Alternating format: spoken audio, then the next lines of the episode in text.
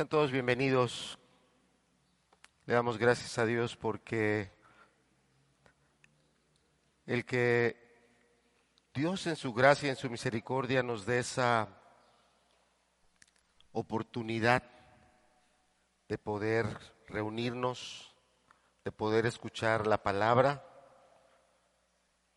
no solo es una grande bendición, sino es un gesto de amor, de misericordia muy grande del Señor, muy grande. Y es algo que si usted tiene un nuevo nacimiento, si usted tiene ese ser rescatado de sus pecados, ser renovado por la palabra, por el Espíritu, por la gracia, es algo que va a agradecer toda la vida. Es algo que nunca va usted a olvidar cuando Dios le trajo y el momento en que Dios le empezó a hablar y empezó a orar en su vida. Es algo que siempre se va a agradecer y nosotros lo hacemos de viva voz porque nos acordamos del momento en que Dios nos trajo, el momento en que Dios empezó a hablarnos, toda la lucha, todas las circunstancias que se presentaron y se desarrollaron, pero Dios con su poder nos rescató. Gracias a Dios por esa obra de salvación que hace en la vida de cada uno. La predicación de hoy se titula La luz y las tinieblas. Ya nuestro hermano Azarías la semana pasada estuvo predicando del el verso 12 del capítulo 8 en el Evangelio de Juan. Yo voy a, tomar nuevamente ese versículo, no para predicar en él, sino para enlazarlo con el resto de los versículos que hoy vamos a estar compartiendo, que es del verso 13 al verso número 20.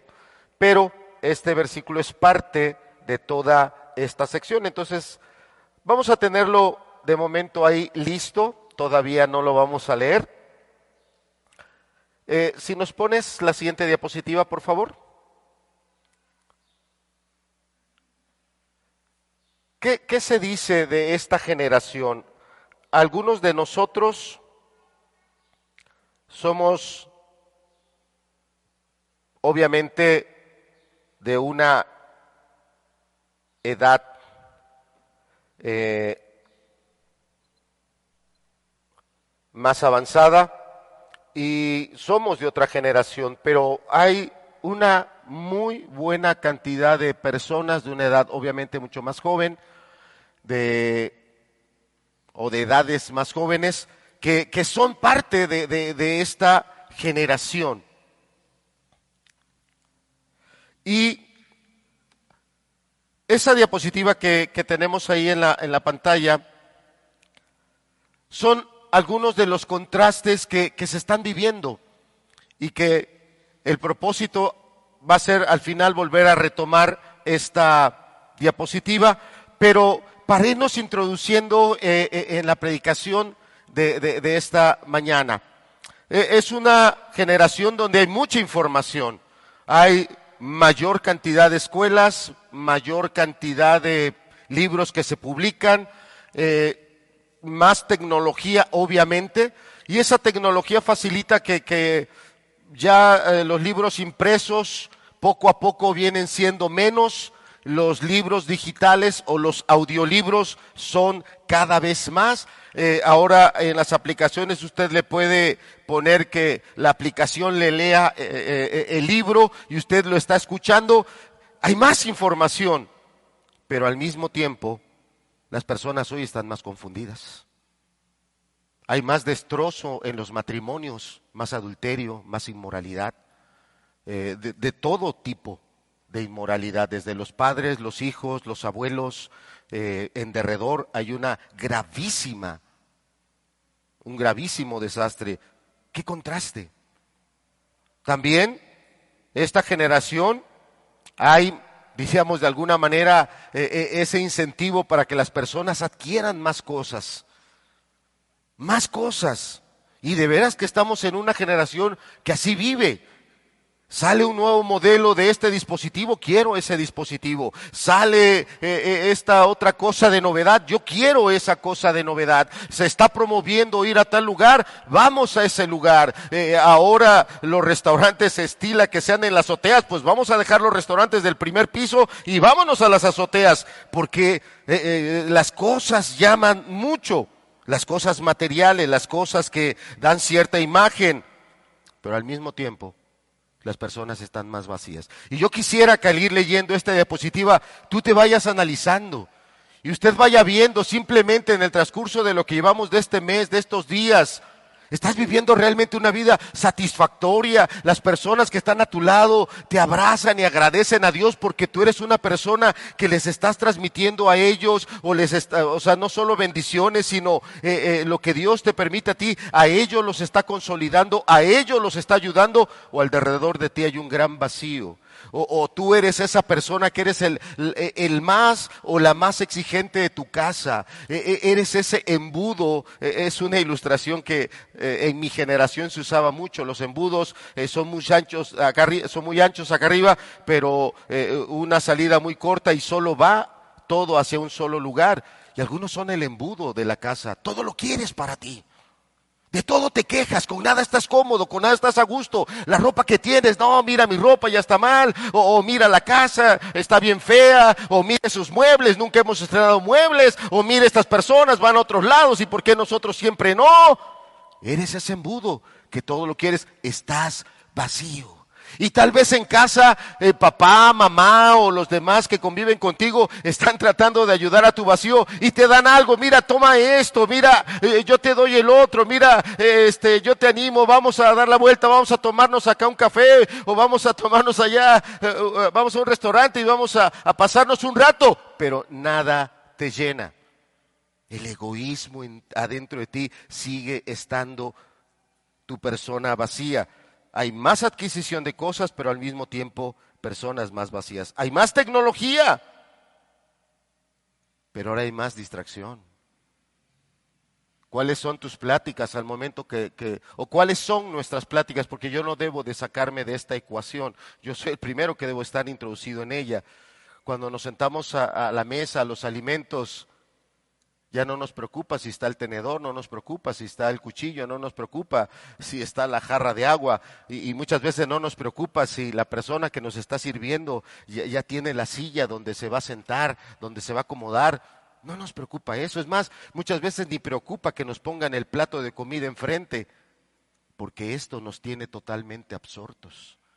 ¿En cuántas casas los que te están atendiendo, ya, deja el celular, ya, ponte a comer? Hay más tecnología, sí, pero ahora hay mucha distracción. Y no necesito convencerte de eso. Simplemente tú sabes cuántas personas por tomarse la famosa selfie el día de hoy están muertos. Porque querían que todos supieran que estaban allá en el lugar más extraordinario. Querían que todos supieran que se estaban tomando la fotografía más arriesgada. Y lo lograron. Hoy no están vivos. Hay mucha tecnología, pero más distracción. Hoy se fomenta a las personas que adquieran muchas cosas, muebles e inmuebles, muchas posesiones materiales, pero hay más insatisfacción. Una generación que tiene tantas cosas. A gente de mi generación pregúntanos qué escuelas había. O de otras generaciones más adelante pregúntanos a dónde teníamos que ir a estudiar las calles que teníamos que caminar en la madrugada, oscuras, o en el caso mío los kilómetros para llegar a un bachillerato, kilómetros.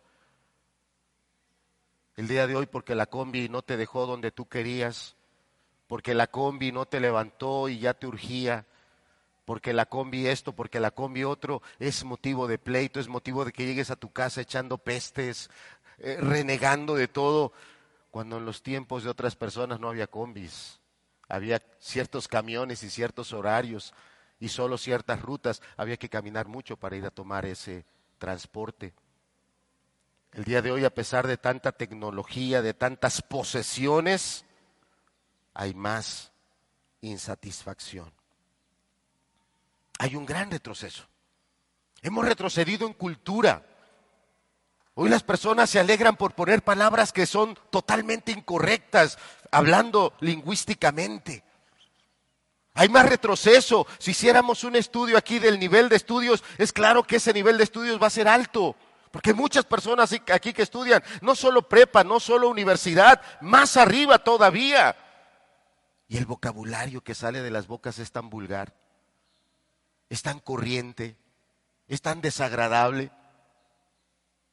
Hay un gran retroceso, no solo a nivel educativo, a nivel político, las cosas están horribles, a nivel social, las cosas están horribles. Pero no solo ahí están las cosas mal, a nivel espiritual están las cosas terribles. Porque hay más Biblias, hay más iglesias, hay más lugares donde se predique la palabra, por así decirlo, pero la gente no quiere ir. A la gente no le interesa.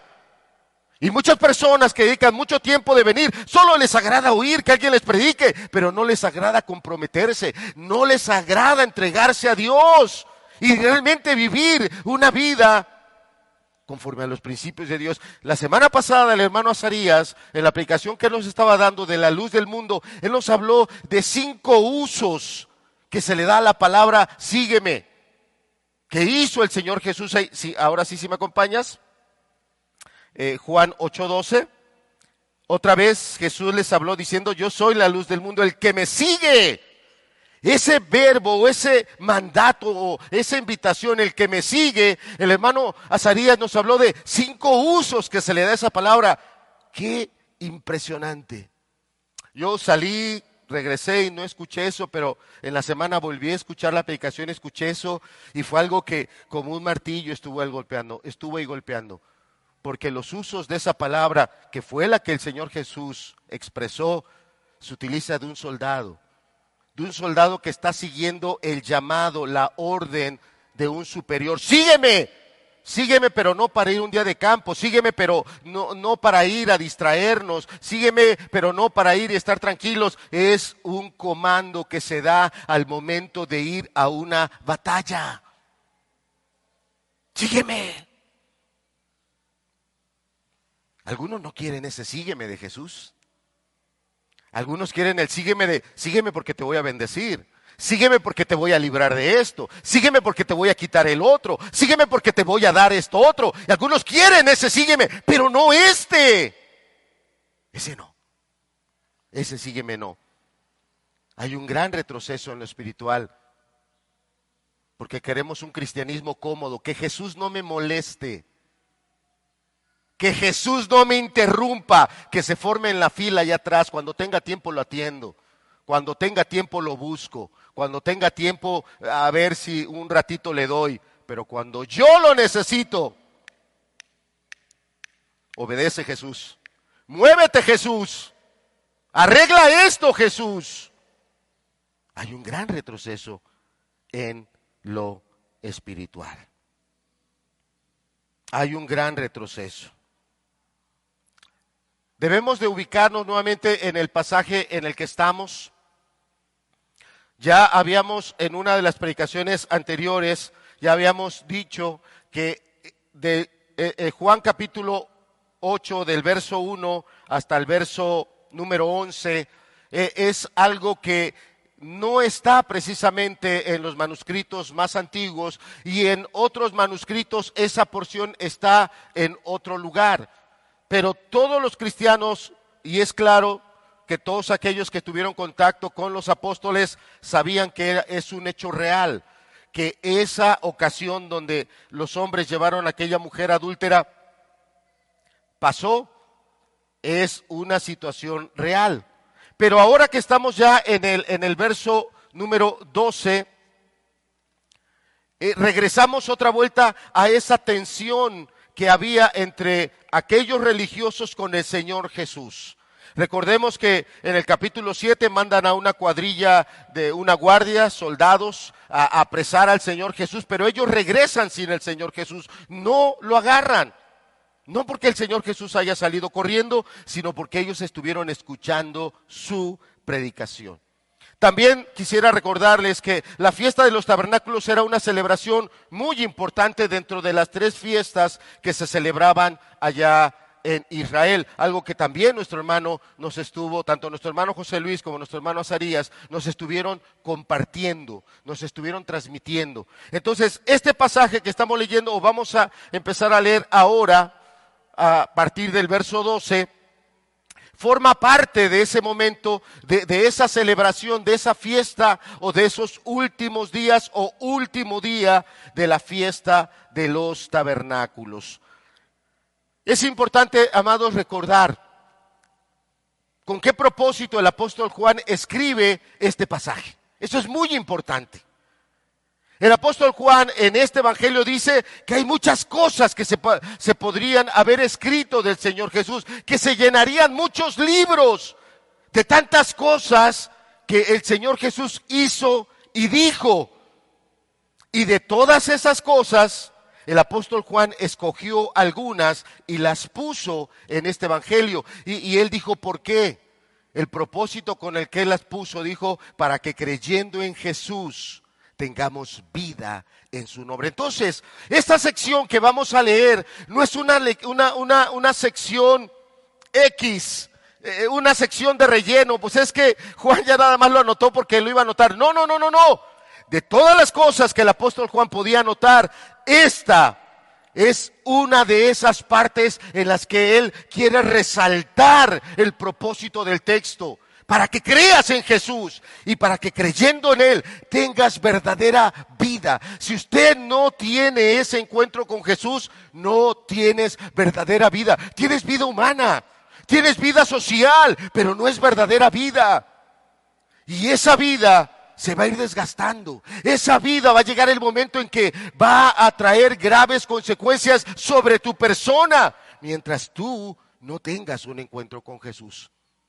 Tal vez tú digas, este hombre está loco, este, este hombre es un fanático. No, sé muy bien lo que te digo. Porque no solo soy predicador, soy consejero también. Y no he aconsejado a todos, pero he aconsejado a varios. Y tengo muy claro lo que hace el pecado en una persona cuando esta persona está lejos de Dios. Esté aquí en la iglesia o esté en las reuniones. Mientras tú no seas un fiel discípulo de Jesús, estás en pecado. Y mientras no estés caminando con Jesús, estás en un camino de muerte. Dirás, es un fanático, está loco. No, sé bien lo que te digo. Lo sé muy bien. Vamos a leer ahora el pasaje, por favor. Evangelio de Juan, capítulo 8. Vamos a leer a partir del verso 12, ahí va a estar también en la pantalla, pero es muy bueno que usted lo siga en su Biblia, es muy bueno que usted subraye ahí en su Biblia, haga un apunte lo que Dios le habla. Estas Biblias se deben de acabar, estas Biblias se deben de desgastar, porque Dios nos habla todos los días. Y si se acaban, qué bueno, hay más, ve por otra y ocupa esa otra para que Dios te siga hablando. Ocúpala de verdad. Dice el verso 12, otra vez Jesús les habló diciendo, yo soy la luz del mundo. El que me sigue no andará en tinieblas, sino que tendrá la luz de la vida. Entonces los fariseos le dijeron, tú das testimonio acerca de ti mismo, tu testimonio no es verdadero. Respondió Jesús y les dijo, aunque yo doy testimonio acerca de mí mismo, mi testimonio es verdadero porque sé de dónde he venido y a dónde voy. Pero vosotros no sabéis de dónde vengo ni a dónde voy. Vosotros juzgáis según la carne. Yo no juzgo a nadie. Y si yo juzgo, mi juicio es verdadero, porque no soy yo solo, sino yo y el que me envió. Y fíjense cómo dice ahí. ¿Quién lo envió? El Padre. Y en vuestra ley está escrito que el testimonio de dos hombres es verdadero. Yo soy el que doy testimonio de mí mismo y vea cómo vuelve a subrayar. Y el Padre que me envió da testimonio de mí. Verso, verso 19. Ellos le dijeron, ¿dónde está tu Padre? Respondió Jesús ni a mí me conocéis, ni a mi Padre. Si a mí me conocieseis, también a mi Padre conoceríais.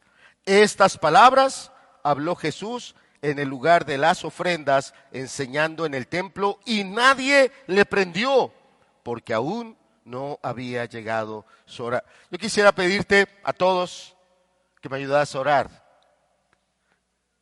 porque necesitamos que hoy pase un milagro.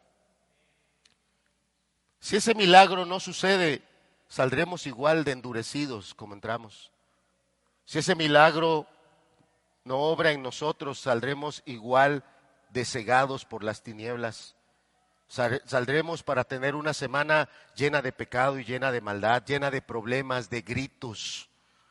Saldrás para dejar ahí donde tú llegues esta Biblia en tu bolsa, ahí en un mueble, y toda la semana no la vas a leer. No vas a buscar ahí la palabra que Dios tiene para ti. Saldrás para olvidarte de cosas importantes.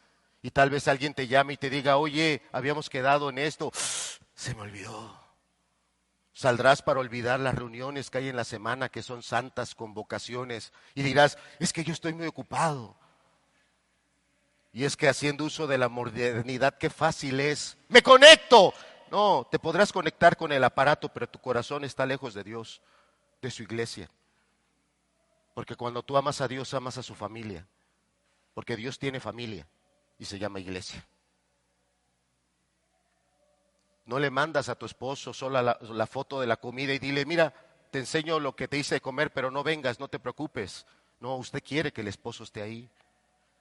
Cuando esos hijos se sientan a la mesa, por eso discutes que ya dejen el celular, porque su cuerpo está presente, pero su espíritu está ausente. Y tú quieres que estén ahí conectando con los que están en casa. Lo mismo son las reuniones de iglesia, las santas convocaciones. Tú no puedes decir que amas a Dios si no amas a su familia. Padre, qué palabra tan importante tenemos hoy para ministrarla, pero ningún hombre es capaz de hacerlo sin la ayuda de tu Espíritu. Y también, Señor, para que esta palabra no quede vacía y sin fruto, ocupa de que sea recibida en un corazón que la va a atesorar, que la va a guardar a pesar de la persecución, a pesar de las tentaciones, y va a perseverar en tu palabra para dar fruto. Y eso solo es mediante la obra de tu Espíritu Santo y te pedimos hoy, Señor, con humildad, ayúdanos con tu Espíritu. A todos, Señor, a todos ayúdanos con tu Espíritu, no solo al predicador, también a los que escuchan. Asístenos con tu Espíritu. Lo rogamos, Señor, sabiendo que tú te has comprometido a que tu palabra no volverá vacía, a que tú, Señor, estás empeñado en que tu palabra cumpla su propósito por el cual enviaste. En tu nombre, en el nombre de aquel que es el cumplimiento de toda tu palabra, en el nombre de nuestro Señor Jesucristo. Amén.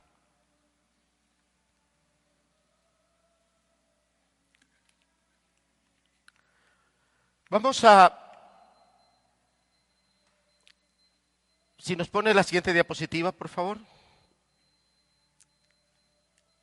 Vamos a, entrar un poquito en contexto de esta celebración de la fiesta de los tabernáculos. Esa, esa imagen que tienen ahí eh, en pantalla eh, es una, un dibujo, una imagen de lo que era el templo en los días en el que el Señor Jesucristo estaba ahí, en esta celebración de los tabernáculos. Y yo quiero leerte de este libro que es escrito por un excelente comentarista de hace varios años llamado Alfred Hedersheim. Tiene varios libros, eh, algunos de ellos muy buenos, de muy buena lectura, que se llama La vida y los tiempos de Jesús el Mesías. Son dos tomos muy buenos. Y también este donde él habla del templo y donde él, siendo judío, pero aparte de ser judío, es cristiano, él nos hace varios comentarios de todas esas costumbres que tenían los judíos, pero aplicando obviamente el texto a lo que Dios nos quiere enseñar. Y esta fiesta de los tabernáculos tenía varios aspectos que eran eh, muy sobresalientes. Ya lo predicamos eh, eh, en veces anteriores, usted quiere volver a escuchar esa predicación que dimos acerca de la fiesta de los tabernáculos, yo lo animaría a que la vuelva a escuchar para volver a retomar estos aspectos de este momento con lo que Dios había establecido acerca de esta fiesta, la fiesta de los tabernáculos. Entonces, esta fiesta de los tabernáculos tenía varios aspectos. Uno de ellos era que las personas traían los frutos de sus huertas. Los árboles frutales terminaban de cosecharse y ya para este momento las personas traían de ello como una ofrenda a Dios. También se conoce como la fiesta de las cabañas porque se hacían cabañas con ramas, ramas que eran de árboles representativos de todo ese peregrinar que ese pueblo tuvo desde que salió de Egipto hasta que entró a la tierra prometida. Y eran ramas representativas de esos lugares, lugares desérticos, lugares donde había manantiales y, claro, esos árboles frutales cuando ellos entraron y poseyeron una tierra que como la palabra la describe, de ella fluía leche y miel. Entonces hacían cabañas eh, había una altura, había medidas específicas para esas construcciones y tenían que vivir ahí durante siete días. Ese es otro de los aspectos. Pero ya cuando se iba llegando hacia el final de la celebración de, la fiesta de, los tabernáculos, eh, en esta primera parte de aquí abajo, el primer cuadro, se, se le llama el atrio de las mujeres está, diríamos, justo, gracias, si lo ampliaste, o no sé si lo ampliaste, Elías, pero lo vi mejor, gracias. Este, ahí en ese patio, antes de entrar a donde estaba eh, el altar, donde se ofrecían las ofrendas a Dios y donde estaba ya como tal el templo, enfrente justo estaba este atrio que se llama de las mujeres. Ahí, eh, en la predicación que nos dio tanto nuestro hermano Azarías como nuestro hermano José Luis, había unos candelaros o candelabros, perdón, de oro, enormes. Eran candelabros, candelabros, perdón, de oro enormes en los cuales se les vertían grandes cantidades de aceite y se prendían en la noche. Algunos comentaristas dicen que podía estar prendidos varios días. Otros comentaristas dicen que solo era en una noche específica. Y aunque Jerusalén era una ciudad grande, populosa, los comentaristas dicen que no había patio de cualquier casa en Jerusalén que no fuera iluminada por el resplandor de la luz de esos candelabros. Era impresionante, era un momento muy, muy especial de la fiesta. Se hacía obviamente en la noche. A partir del momento que se prendían esos candelabros, empezaba toda una fiesta, toda una celebración. Eh, eh, comentaristas como Edershem, que le digo que es de nacionalidad judía o de ascendencia judía, pero cristiano, él aporta eh, grandes detalles de, los salmos que se tocaban, los instrumentos que eran permitidos en la, en la fiesta. Y como era una fiesta de mucha alegría, dominaban instrumentos muy alegres como la flauta un instrumento que en otras celebraciones, eh, en otro tipo de, de cantos no se permitía la flauta, pero en este la flauta era uno de los principales. Y en ese atrio, en ese primer cuadro que está en la parte baja, había personas, sobre todo la gente adulta. Hoy aquí vemos mucha gente adulta. Habemos mucha gente que estamos ya en esa tercera edad y ellos eran los primeros que llegaban ahí y empezaban a danzar, empezaban a alegrarse ahí con esos eh, cantos, con esas alabanzas y ahí estaban, era toda la noche, toda la noche estar en esa celebración y en esa algarabía, principalmente gente adulta. Justo cuando el gallo cantaba, y algunos no nos gusta que cante el gallo, pero canta como quiera, aunque no te guste. Justo cuando el gallo cantaba, eh, eh, aquí del atrio de las mujeres eh, salían unos levitas muy vestidos de manera especial que llevaban unas trompetas de plata. Y justo cuando el gallo cantaba, empezaban a hacer sonar su trompeta e iban subiendo aquí en esta parte, tal vez la diapositiva, gracias, si le puedes señalar con el mouse, ese como abanico que se ve ahí, son 15 escalones. Cada uno representa un canto especial. Los músicos iban subiendo en cada escalón y ahí se tocaba una alabanza y luego subían el otro escalón y se tocaba otro. Y cuando entraban estos trompeteros, en cierto escalón daban tres trompetazos. Y así iban hasta que entraban por esa puerta, una puerta que, la Biblia en el libro de los Hechos nos lo, dice su nombre, se le llamaba la hermosa, una puerta artesonada eh, con joyas, y con maderas, impresionante, por algo le ponían así, la puerta la hermosa se abría, de, digamos, de adentro hacia afuera, y entraban esos levitas con sus trompetas y, sonaban ahí las trompetas. Se había terminado el tiempo de danza, el tiempo de baile. Y justo cuando el sol estaba despuntando en el amanecer, justo ellos y, toda la congregación repetía estas palabras. Oye lo que, lo que dice un comentarista de Edershem, como Edershem, en ese momento tan solemne de toda la celebración. Dice así, nuestros padres, no sé si tengo diapositiva de esto, creo que sí. Sería la siguiente. Ahí está. Nuestros padres que estuvieron en este lugar hablando del templo, le volvieron la espalda al santuario de Jehová. Fíjate lo que la gente reconoce reconocemos cómo abandonamos a Dios. Dios viene y hace milagros con nosotros, pero al tiempo se nos olvida. Al tiempo somos ingratos. Hay un tiempo en que somos fieles, vamos a las reuniones, eh, caminamos conforme a los principios de Dios, pero hay un tiempo en que se me olvida. Le vuelvo la espalda a Dios.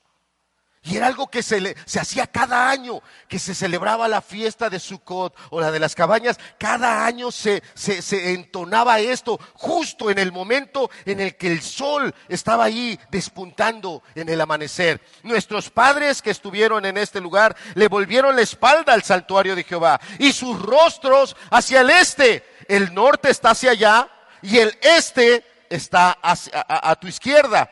¿Sabes qué sale por el este? El sol el sol sale por el este. Y hubo un tiempo en que un pueblo al que Dios se le reveló, un pueblo al que Dios lo liberó con, lo liberó con mano poderosa, no solo de Egipto, sino después de, esos años, de 70 años de estar en Babilonia, los trajo y los asentó nuevamente en un lugar por la mano de Dios. Le volvieron la espalda y se volvieron idólatras, adoraban al sol. Si tú lees libros como el libro del profeta Ezequiel, si no me equivoco, ahí se describe cómo eh, eh, dentro de algunas de las edificaciones del mismo templo tenían ahí metidos a sus ídolos. Y Dios le dice al profeta, mira, entra, entra y ve lo que estos adoran. Es como si hoy alguien entrara a nuestra casa y, y se va a notar lo que adoramos. Los monitores, las pantallas están en lugares especiales. Están en lugares sobresalientes. Esto que tanto lo quiero está en un lugar muy especial. Pero Dios, el Dios que te ha salvado, el Dios que te ha provisto, el Dios que ha hecho milagros en ti, está abandonado. La misma idolatría que ellos tuvieron, el mismo corazón idólatra, es el mismo corazón que hoy sigue arrastrando a las personas al pecado. Idolatría. Nuestros padres que estuvieron en este lugar le volvieron la espalda al santuario de Jehová y sus rostros hacia el este y adoraban hacia el sol naciente. ¿Qué es lo que tú adoras? ¿Tu vida? ¿Te adoras a ti mismo? ¿Te gusta que las personas te chulen? Ah, qué bien estás, ah, qué bien te ves. Ah, qué buena ropa, ah, qué bueno esto, ah, qué buena vida. Eres tu propio ídolo. ¿Te gusta que te alaben cómo está tu familia? ¿Te gusta que te alaben las posesiones que tenemos? Decíamos desde el principio, una generación de muchos contrastes, pero sigues igual de vacío. No estás lleno. Nunca te vas a llenar porque es un barril sin fondo el egoísmo. Vas a querer más y más. Y cada vez te vas a vender más tú. Cada vez más. Pero fíjate cómo terminaba. Ellos están hablando de la gente adulta, nuestros padres. ¿Cuántos estamos hoy como padres aquí que nos arrepentimos de nuestros pecados? Yo soy el primero. Me arrepiento hoy de mis pecados, lo egoísta que fui con mis padres, lo malandro que fui con ellos, le robaba yo a mis padres y no lo digo con orgullo.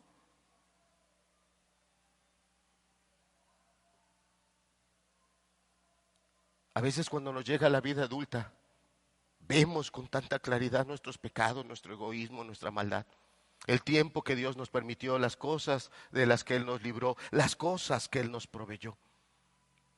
Esta era una fiesta donde se juntaban dos generaciones, la gente adulta, pero ¿cómo respondía la gente joven? Es la parte final. Siguiente diapositiva. Pero en cuanto a nosotros, esta es la gente joven. Pero en cuanto a nosotros, ¿qué dice? Nuestros ojos se dirigen a quién? Y ahí estaba el Señor en medio de ellos diciéndoles, yo soy ese Mesías. Yo soy la luz. ¿Tú quién eres, Jesús? ¿Tú qué quieres aquí? Tanto que hablas tú. Tu testimonio no me sirve para nada. Lo mismo que hace la generación el día de hoy. Ahí tienen la palabra, pero no buscan la palabra. Buscan a sus amigos. Busca qué les puede decir ahí. Un video del TikTok, un video del YouTube o, o de ahí del Instagram. Están buscando ahí en sus ídolos. ¿Qué les dice el ídolo? Y aquel que se levantó y dijo, yo soy la luz del mundo. Tú no quieres esa luz. Eso lo acababan de hacer. Todo este ritual se acababa de celebrar. Y todos los comentaristas coinciden que Jesús estaba ahí parado eh, eh, en, ese atrio, donde esos candeleros pues les ponían grandes, eran de oro, muy bonitos, impresionantes, les ponían grandes cantidades de aceite. Olvídate si eran prendidos un día o los siete días. Había un tiempo en el que su combustible se acababa. Y yo quiero que tú entiendas eso. Ese combustible que está alumbrando ahorita tu vida, tu egoísmo, tu vanidad, tu materialismo, tu ateísmo, porque algunos no quieren creer en Dios y eres un ateo practicante. Cualquiera que sea la luz bajo la cual el día de hoy te estás iluminando, en cualquier momento se va a apagar. Este foco estará prendido y lo dejaremos prendido mucho tiempo, son horas de vida las que tiene y algún día se va a acabar. Podremos poner otro más nuevo, más tecnológico. También durará un tiempo y se va a acabar. Y eso no es más que una muestra de que a la luz de la cual tú te estés alumbrando hoy, cualquier día se va a apagar. Y el día que se apague se va, te vas a quedar en la oscuridad que siempre estuvo, estuviste rodeado, pero que nunca quisiste ver. ¿Qué podría decir el Señor Jesús acerca de esos candelabros? Qué bonito, qué llamativo, pero eso solo es una figura de lo que yo soy verdaderamente. Qué espectacular la luz y toda la manera en que iluminó a todo Jerusalén, pero, pero eso solo es algo temporal. Tú necesitas una luz que sea permanente. Y esa es la verdad. Necesitamos una luz que sea permanente. Siguiente diapositiva, por favor, Elías.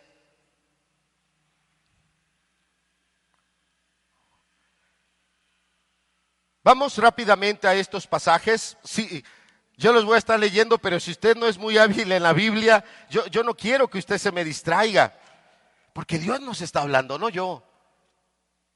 Dios nos está hablando. Salmo 27, verso 1. Fíjate, eran salmos conocidos, salmos que se cantaban, si no en la fiesta de los tabernáculos, en otras fiestas. Pero fíjate cómo dice el Salmo 27, Jehová es mi luz. ¿Jehová es qué? Atrévete a decirlo de todo corazón. Atrévete a decirle hoy a Dios, tú eres mi luz. Después de que te pasaste tantas horas en el televisor viendo tantas, tantos programas, tantas series, ¿Cómo podrías decirle tú a Dios, tú eres mi luz, cuando te estás iluminando con series, con novelas, con programas? Cuando te la pasaste en la radio escuchando tantos temas musicales, sí, muy movidos y muy emocionantes, pero no eres alguien que tuviste un tiempo de íntima comunión con Dios. ¿Cómo le puedes decir eso a Dios? Jehová es mi luz y mi salvación. ¿De quién temeré? Jehová es la fortaleza de mi vida. ¿De veras lo es? ¿O la fortaleza de tu vida es el trabajo? La fortaleza de tu vida es tu propia previsión. No, yo tengo seguro esto, no, yo ya tengo seguro el otro. Entonces Dios no es tu luz. Dios no es, no es tu fortaleza. Pero lo que yo quiero mostrarte más que estar ministrando cada pasaje es mostrarte cómo estos judíos tenían claro que Dios se relaciona con la luz. Hay una total relación de Dios con la luz o de la luz con la palabra de Dios. No puede alguien equivocarse cuando Jesús se paró ahí en ese atrio donde estaba esta celebración o ya había pasado ese momento donde entraban estos levitas con sus trompetas, eh, eh, se volvían y esta, eh, perdón, no lo dije, esa oración donde decían nuestros padres adoraron al sol, pero nosotros nosotros estamos comprometidos con el Señor. Lo hacían mirando al templo, como diciendo, siempre buscaremos a Dios como nuestra luz. Lo hacían mirando allá. Y Jesús se levanta y dice, yo soy esa luz. Y viene el rechazo. Está mal que tú estés hablando de ti mismo. Vamos al siguiente pasaje, por favor. Ahora en el, eh, eh, el libro del profeta Isaías, un poquito más adelante.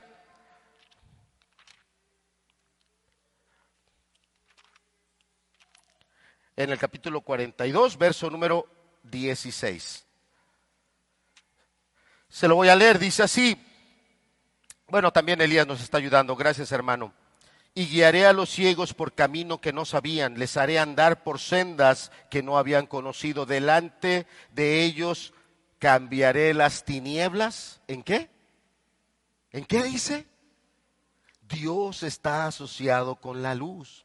Y estamos leyendo en el libro del profeta Isaías, pero desde que salieron ellos de Egipto, inmediatamente dice que una columna de fuego los alumbraba en la noche y esa columna de fuego se volvía una nube durante el día para librarlos de ese sol de ese calor abrasador del desierto. Entonces ellos ya entendían, esa es la presencia de Dios. Cuando esa nube o esa columna de fuego se movía, todo el pueblo se movía. Hacia donde esa nube o esa columna se dirigía, hacia ese lugar se dirigía. Entonces la columna de fuego eh, eh, representa varias cosas, no solo protección, no solo cuidado, también representa guía, dirección.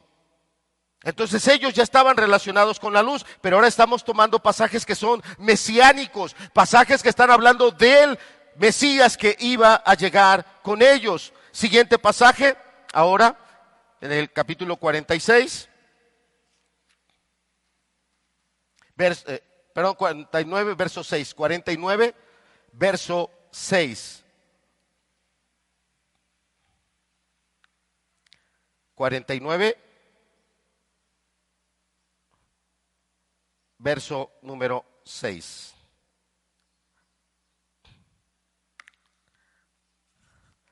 Dice así, dice, poco es para mí que tú seas mi siervo para levantar las tribus de Jacob y para que restaures el remanente de Israel. También, ¿qué dice ahí? Te di por luz a las naciones, para que seas mi salvación hasta lo postrero de la tierra. Está hablando del Mesías, que no solo iba a ser luz para el pueblo judío, sino iba a ser luz para todas las naciones. Y eso, amado, nos incluye a nosotros. Siguiente pasaje, capítulo 50.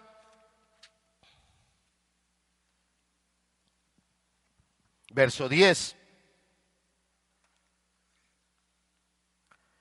¿Quién hay entre vosotros que teme a Jehová y oye la voz de su siervo? El que anda en tinieblas y carece de luz, confíe en el nombre de Jehová y apóyese en ¿en quién? Estás en tinieblas. Tu familia está pasando por situaciones terribles, tu misma vida está en situaciones lamentables, hay una luz. Y Jesús dijo, yo soy la luz del mundo. Esta expresión, regresamos a el Evangelio de Juan, capítulo 8, verso 12. Es la segunda vez que Jesús utiliza esa expresión. Al principio de, de, la enseñanza les dije que el apóstol Juan, cuando escribió su Evangelio, tenía un solo propósito. De todas las cosas que se podían escribir del Señor Jesús, que él dijo que eran muchas, las que inspirado por el Espíritu Santo él escogió, es para que creyendo en él tengamos vida. Quiero de, de, esta Biblia de, estudio, que es la, la, Biblia de estudio Holman, eh, es una Reina Valera, 1960, pero está comentada por un grupo especial o por una persona especial o una editorial especial, Holman, y dice así en la introducción del Evangelio de Juan. El Evangelio de Juan es diferente de los Evangelios sinópticos. ¿Cuáles son los sinópticos? Mateo, Marcos, Lucas. Más del 90% del contenido del Evangelio de Juan no aparece en los otros tres Evangelios. El Evangelio de Juan, el 90% no lo encontramos en los otros Evangelios. Es muy diferente. ¿Qué más dice? Por ejemplo, en vez de centrarse en los milagros de Jesús, las parábolas y la predicación pública de Jesús, que ocupan un lugar destacado en Mateo, Marcos y Lucas, el apóstol Juan enfatiza la identidad de Jesús como hijo de Dios. Todo lo que escribió el apóstol Juan es nada más para mostrarte una cosa, Jesús es Dios. No es nuestro juguete. No es mi amuleto que cuando yo lo quiera lo saco, lo froto y mi amuleto hace lo que yo quiera. No es mi juguete que si quiero lo, lo, agarro y me entretengo un rato con él, ya me aburrí y después lo aviento y ahí lo olvido y ahí que se quede. No es un juguete. El apóstol Juan en todo lo que escribió era para mostrarnos con claridad que Jesús es Dios. Y así es en el Antiguo Testamento como Dios se le revela a Moisés. Cuando Dios le habla a Moisés, le dice, ve a mi pueblo, ayuda para que mi pueblo salga libre y me sirva. Y Moisés le dice, bueno, yo voy al pueblo y les digo que tú me envías, pero ¿cómo te llamas? Cuando ellos me pregunten tu nombre, ¿qué les voy a decir? ¿Cómo les digo que te llamas? Y ahí Dios revela su nombre. ¿Cuál es su nombre? Yo soy, o del hebreo Yahweh, Yahvé. Yo soy el que soy. Y ese nombre revela el carácter de Dios, un carácter que nunca cambia, un carácter que no se modifica. No es un carácter que algún día va a madurar y algún día va a ser diferente. El carácter de Dios ya es perfecto. Él ya está en perfección. Lo estuvo en la eternidad pasada. En la eternidad pasada el carácter de Dios era perfecto. En la eternidad presente el carácter de Dios es perfecto. Y en la eternidad futura el carácter de Dios seguirá siendo el mismo. Él es el que Él es. Ningún judío temeroso se atrevería a usar esa expresión. Se atrevería a tomar el nombre de Dios y ponérselo Él. Ningún judío temeroso lo haría. Solo quien es, Dios realmente lo usaría. Y esta es la segunda ocasión en la que Jesús usa esta expresión. Juan nos da siete. Juan nos da siete ocasiones en las que Jesús se presenta así. La primera, ¿alguien recuerda? ¿Ya la vimos? Capítulo 6. Jesús dijo, yo soy el pan. ¿De qué? El pan de vida. Y otra vuelta está conectada a esa expresión, no solo con la deidad de Dios, sino está conectada con la historia del pueblo en el desierto. ¿Cuántos años Dios les dio maná a ese pueblo en el desierto? 40 años. ¿Cuánto comía de alimento ese pueblo cada día? ¿De maná? Se nos dice que el maná era como un cereal. Para que tengamos una idea, transforma esa palabra maná y piensa, bueno, es como un cereal como el que yo me como en la mañana, eh, Kellogg's, Zucaritas. Eh, ¿Cuánto te comes tú en la mañana? Bueno, eso si te quitan rápido la caja, porque si no te la quitan, a lo mejor te lo acabas. Hablando decentemente, ¿cuánto te comes en la mañana? Mari. Pero demos medida. Eso es medio kilo, dos kilos, ¿cuánto será? 125 eh, gramos, ¿no? Eran 600 mil personas. ¿Quién es bueno? ¿Eres bueno con las matemáticas, Abel? Yo creo que sí. Vamos a dejarlo en 100 gramos. Por 600 mil personas, ¿cuánto daría? No, no, no, no, no, me las hagan, agarren el aparatito ahora sí. 100 gramos por 6 mil personas. Solo es poner ceros, pero ya no son pocos ceros. ¿Cuánto sería, hermano Ezequiel? No, eso sería 60 toneladas en un día. ¿Es milagro o no es milagro? ¿Es milagro o no es milagro? En un día. Ahora multiplícanlo por 7. 60 por 6 para, para guardar el día de reposo. Pero el sábado o un día antes era el doble, entonces puede ser por 7. 60 por 7, ¿cuánto nos da? 4, ¿qué? Ayúdenme porque yo no... 420 millones de toneladas en una semana. Si multiplicamos por el mes, si multiplicamos por el año y si multiplicamos por los 40 años, usted dígame en qué Walmart, en qué Sams, en qué Aurrera, en qué Chedragui, en qué Oxxo, en qué 724, en cuál cremería conseguimos todos esos millones de toneladas. ¿Es milagro o no es milagro? Pero ¿podremos ver los milagros que Dios ha hecho con nosotros? desde que estabas en un vientre, desde que naciste, hasta el día de hoy podremos ver cuántos milagros Dios ha hecho con nosotros. De veras, ha hecho muchos. Y lo digo por mí, algunos estamos viviendo tiempo extra. Pero ¿podremos ver esos milagros? Y cuando Jesús se levantó y dijo, yo soy el pan de vida, dijeron, no, no, no, no, no, no. Jesús es un verdadero alimento, pero no cualquiera lo come. Lo come el que lo ama, lo come el que quiere compromiso con Él, lo come el que quiere vivir la vida que Él vino a darnos y enseñarnos. Lo come el que lo busca en su palabra. Y la palabra es un reflejo de qué tanto te alimentas tú de Cristo. Y entre nosotros hay quienes podrán tener a Cristo en sus labios, pero no lo tienes en tu corazón. No lo tienes aquí en tu mente porque no te alimentas de él. Ahí fue el primer yo soy que él dijo. Y, claramente en el capítulo 6 dice que miles y muchos de los discípulos lo abandonaron. Dura es esta palabra. ¿Quién la va a obedecer? Esta es la segunda. Yo soy la luz. En la primera fue rechazado y fue abandonado. En la segunda fue despreciado. ¿Quién es tu padre?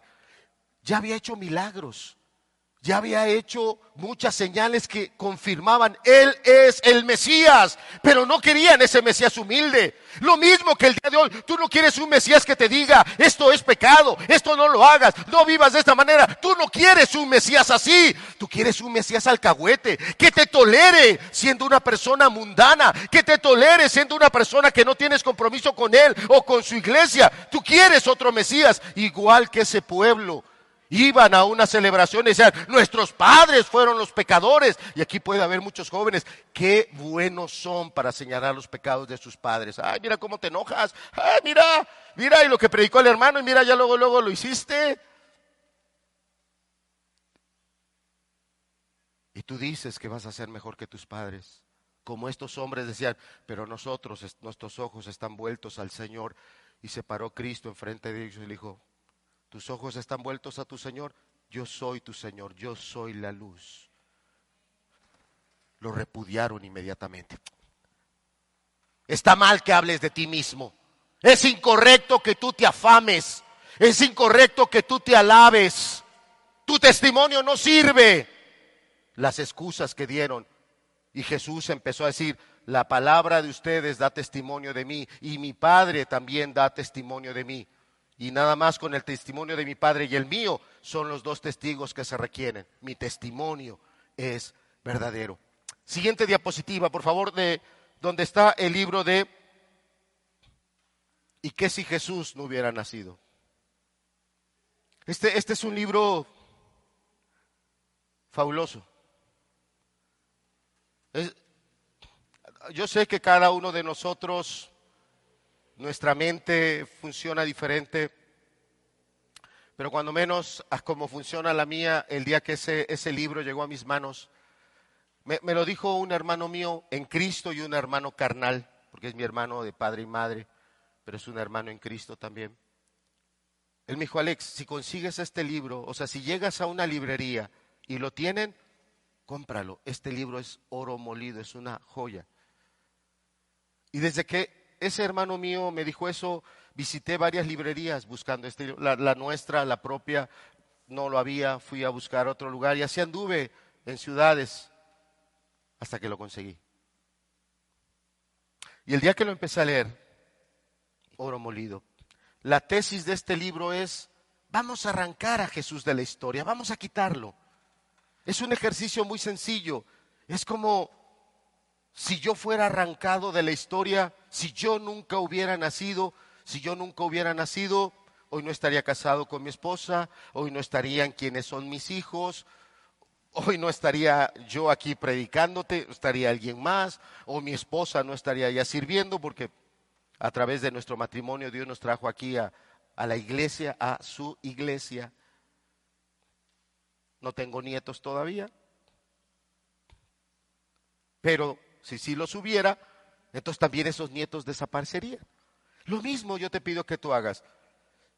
Si tú nunca hubieras nacido, no hubieras tenido ese matrimonio, no, no tendrías a los hijos que tienes o no tendrías a los nietos que tienes, etcétera, etcétera, etcétera. Esa es la tesis de este libro. Si arrancáramos a Jesús, lo borramos del mapa. Siguiente diapositiva, por favor. Todas estas son las áreas que han sido transformadas por Cristo y por el cristianismo. Lo primero que tenemos son muchos hospitales que fueron establecidos por cristianos con bases, fundamentos, directriz totalmente cristiana, humana, espiritual. Universidades, universidades muy famosas, hay una allá en Estados Unidos muy famosa llamada Harvard, empezó como un instituto para pastores. Hoy todo eso ha quedado atrás, lamentablemente.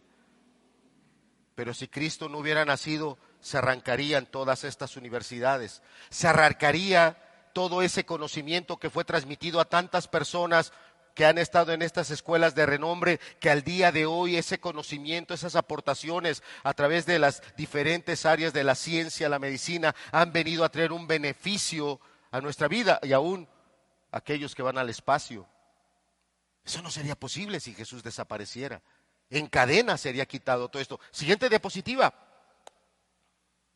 Está en letra pequeña, pero gracias a Cristo y al cristianismo se han alfabetizado se han hecho sistemas de alfabetización, mucha gente que no sabía leer y escribir. Si Cristo no hubiera nacido, nunca habríamos aprendido a leer, nunca hubiéramos estado en una escuela. El jardín de niños fue desarrollado por, por, cristianos.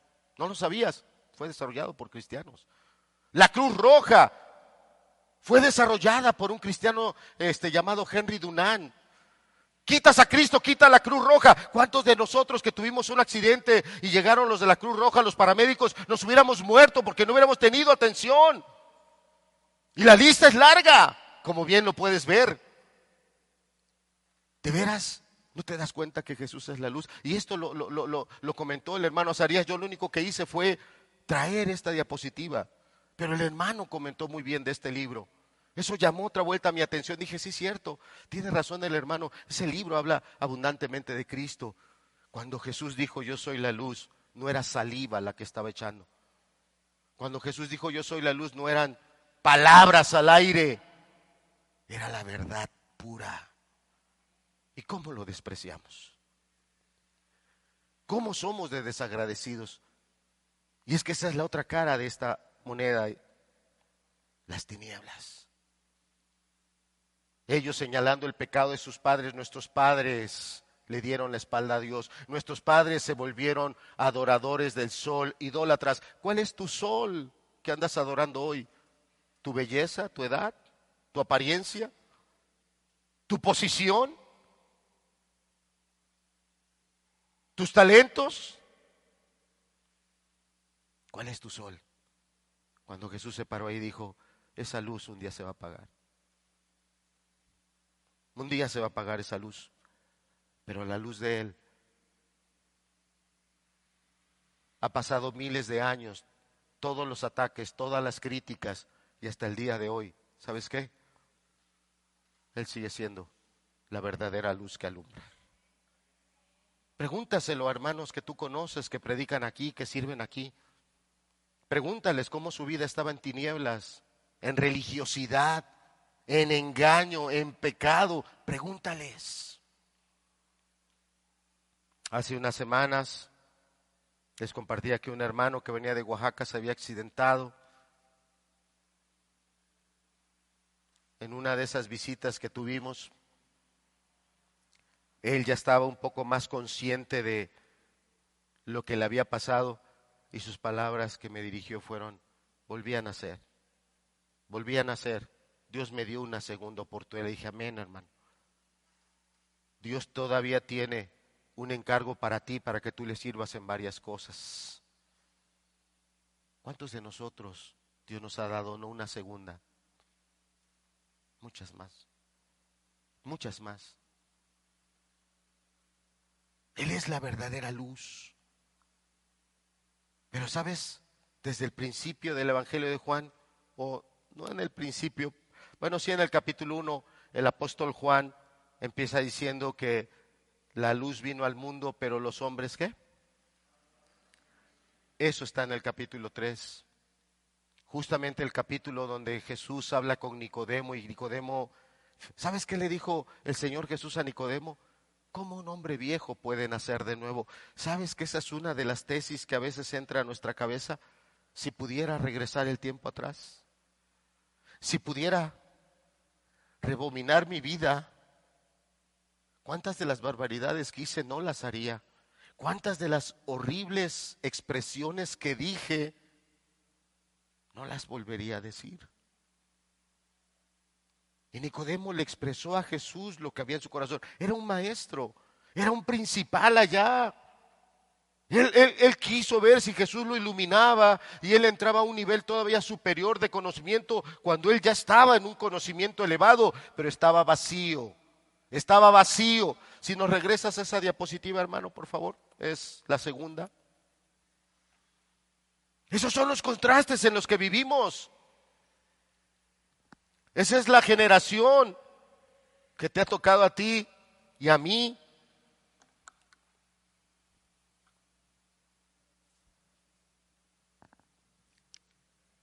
Más informados, más informados. pero más confundidos. Si fueras a la librería y vieras cuántas Biblias tenemos, si de veras las adquiriéramos, profundizáramos en ella, fuéramos obedientes, te aseguro que de aquí a un año nuestra vida sería muy, muy diferente. Hoy hay más información, pero hay tanta gente tan confundida. Hay gente que paga para ver su confusión, sí no se sienta ofendido, pero es una realidad. Los sistemas de televisión por cable, cómo han prosperado y probablemente ustedes, algunos tengan ese sistema de entretenimiento en casa. Una de las películas, series, serie, que ha venido a causar revuelo es la historia de un multiasesino de allá de Estados Unidos llamado Jeffrey Dahmer homosexual, enajenado totalmente. Por lo menos en la historia se habla de 17 personas, hombres, tal vez no todos homosexuales, pero sí pervertidos, corrompidos por el pecado, que aceptaban irse a su casa de él para obtener un dinero fácil y acababan siendo asesinados. Una vez que los había matado iba usando partes de su cuerpo para perversiones sexuales. Algunas cabezas las tenía en su refrigerador, en tambos, Es una aberración. Y ahí están las tinieblas. Y aquí está la luz. Y como dijo Juan, pero los hombres aman más las tinieblas. Qué buena estuvo la serie. Ah, vamos a ver cómo viene el otro capítulo. Jesús ahí en medio, en una fiesta que es claramente mesiánica, porque se va a celebrar una última fiesta de los tabernáculos en el cielo. Leímos el pasaje en el libro del profeta Zacarías. Va a haber una celebración de esa fiesta en el cielo, con verdaderos creyentes que le están dando el fruto a Dios, no religiosos, no falsos, porque puedes estar hoy aquí, pero tu corazón está lleno de maldad, de egoísmo. Estás lejos de Dios. ¿Estarás viendo tus tinieblas? Estos hombres no veían sus tinieblas. Y este capítulo es un claro contraste entre la luz y las tinieblas. Y aquí yo quiero terminar ensamblando la primera porción que, se, que predicó el hermano Luis hace un par de semanas de la mujer adúltera. Las tinieblas queriendo matar a pedradas a una mujer pecadora. Las tinieblas queriendo ocasionar la caída total de Jesús y de su ministerio. La luz brillando por encima de las tinieblas, mostrándole a esos hombres su pecado. Y no siendo alcahuete con la mujer, la mujer merecía morir a pedradas, es lo que la ley que Jesús mismo promulgó indicaba pero no le tocaba en ese momento a ellos darle muerte, porque estaban bajo la autoridad romana y eran los romanos los que tenían que haber ejecutado a la mujer. Eran los romanos los que tenían que haber dado la sentencia. Y así como a Jesús lo llevaron para entregarlo con Poncio Pilato, a esta mujer también tuvieron que haberla llevado. La luz brillando, no siendo alcahuete con el pecado, la mujer fue enfrentada con su pecado, reconoció su pecado, pero Jesús la redimió en ese momento y le dijo, ni yo te condeno, vete y no peques más. Eso es misericordia, eso es luz. Usted dígame, esta semana que ha, ha terminado y la que estamos empezando, ¿qué fuiste? ¿Fuiste luz en tu casa? ¿Realmente te tomaste de Dios, de su palabra? A las personas que están en casa, ¿las cobijaste bajo esa luz? O las cobijaste bajo la oscuridad con tus leperadas, con tus malos tratos, con tus malos pensamientos, con tus malas acciones. ¿Bajo qué cubriste tu hogar? ¿Bajo la luz o bajo las tinieblas? Porque las tinieblas están a nuestro alrededor. Termino con esta anécdota, se dice de un hombre muy inteligente, una de las mentes muy inteligentes que ha tenido nuestro mundo estaba en una clase, esta mente inteligente estaba en clase y había un profesor que no creía en Dios y que estaba manejando la clase para tratar de justificar su incredulidad.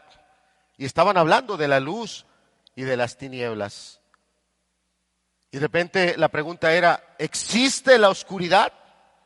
Y varios respondían, sí, sí, claro que la oscuridad existe. Pero esa mente brillante se levantó y dijo, no, la oscuridad no existe. La oscuridad es ausencia de luz, porque en cuanto hay luz, la oscuridad se aparta. ¿Qué fuiste esta semana? Luz. Alumbraste a los que están en casa se sintieron dirigidos por Dios, su palabra, bendecidos porque tú eres el que estás ahí en casa. ¿Fuiste luz o fuiste tinieblas? Siempre va a haber una continua lucha entre la luz y las tinieblas. Termina esta porción del capítulo 8 del Evangelio de Juan diciendo, estas palabras habló Jesús en el lugar de las ofrendas, enseñando en el templo, y nadie le prendió. Quiere decir que sus palabras volvieron a ocasionar que la gente se, se, se encendiera en ira, pero no había llegado su hora. ¿Sabes qué dijo aquí en estos versículos el Señor Jesús? Que si tú no te abrijas bajo esa luz, en tus pecados morirás. ¿Qué quiere decir? Las tinieblas te van a seguir cubriendo hasta que acabe tu vida destrozada, hasta que acabes destrozando a tu familia, hasta que acabes destrozando el corazón de los que tienes en casa, endureciéndolo. Porque no eres un discípulo que siga a Jesús, eres alguien que sigues tus propias tinieblas, aunque tú piensas que son luz, pero son tinieblas. Una maestra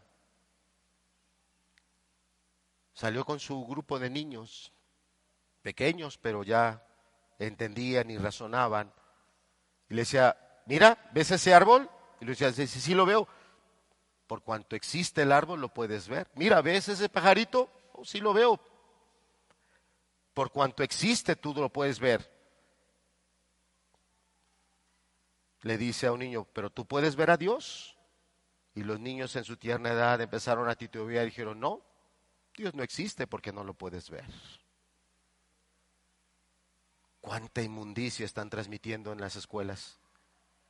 ¿Cuántas ideologías terribles? Pero nosotros no queremos ver eso, no solo nos interesa el título, el certificado, pero no tienes un objetivo espiritual con tu propia, con tu propia familia. Pero una de esas niñas que estaba siendo instruida, que estaba siendo enseñada en la palabra,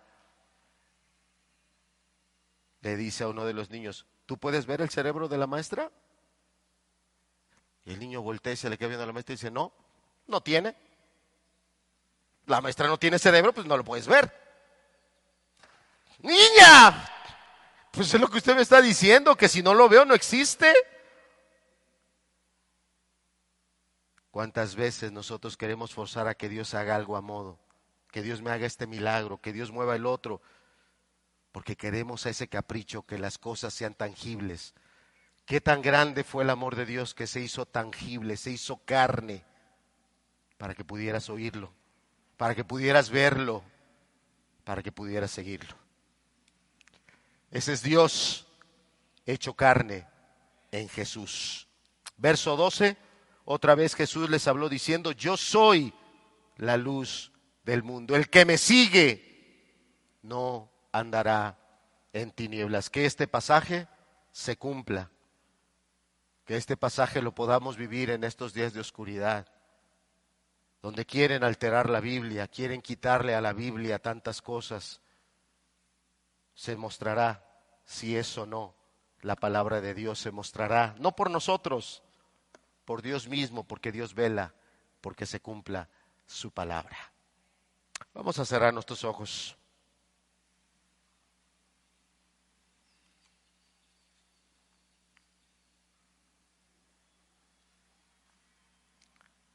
Te pido que ahí en tu lugar medites antes de que oremos. Esta semana que terminó, ¿qué fuimos? ¿Fuimos luz o fuimos tinieblas?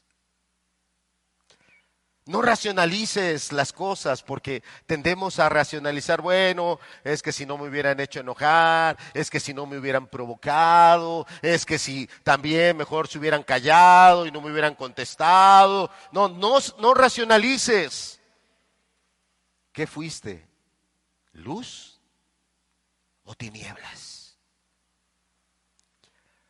Y si, y si eres sincero contigo mismo, y espero que lo seas, y reconoces, es cierto, ha sido una de las semanas más terribles. Ha sido una de las semanas donde he sido la persona más egoísta. Ha sido la semana donde de mi boca salieron tantas cosas. Reconócelo. Estás en tinieblas. Yo te pido que vayas a esos pasajes que leímos del libro de Isaías, donde decía, ¿alguno está en tinieblas? Venga a mí.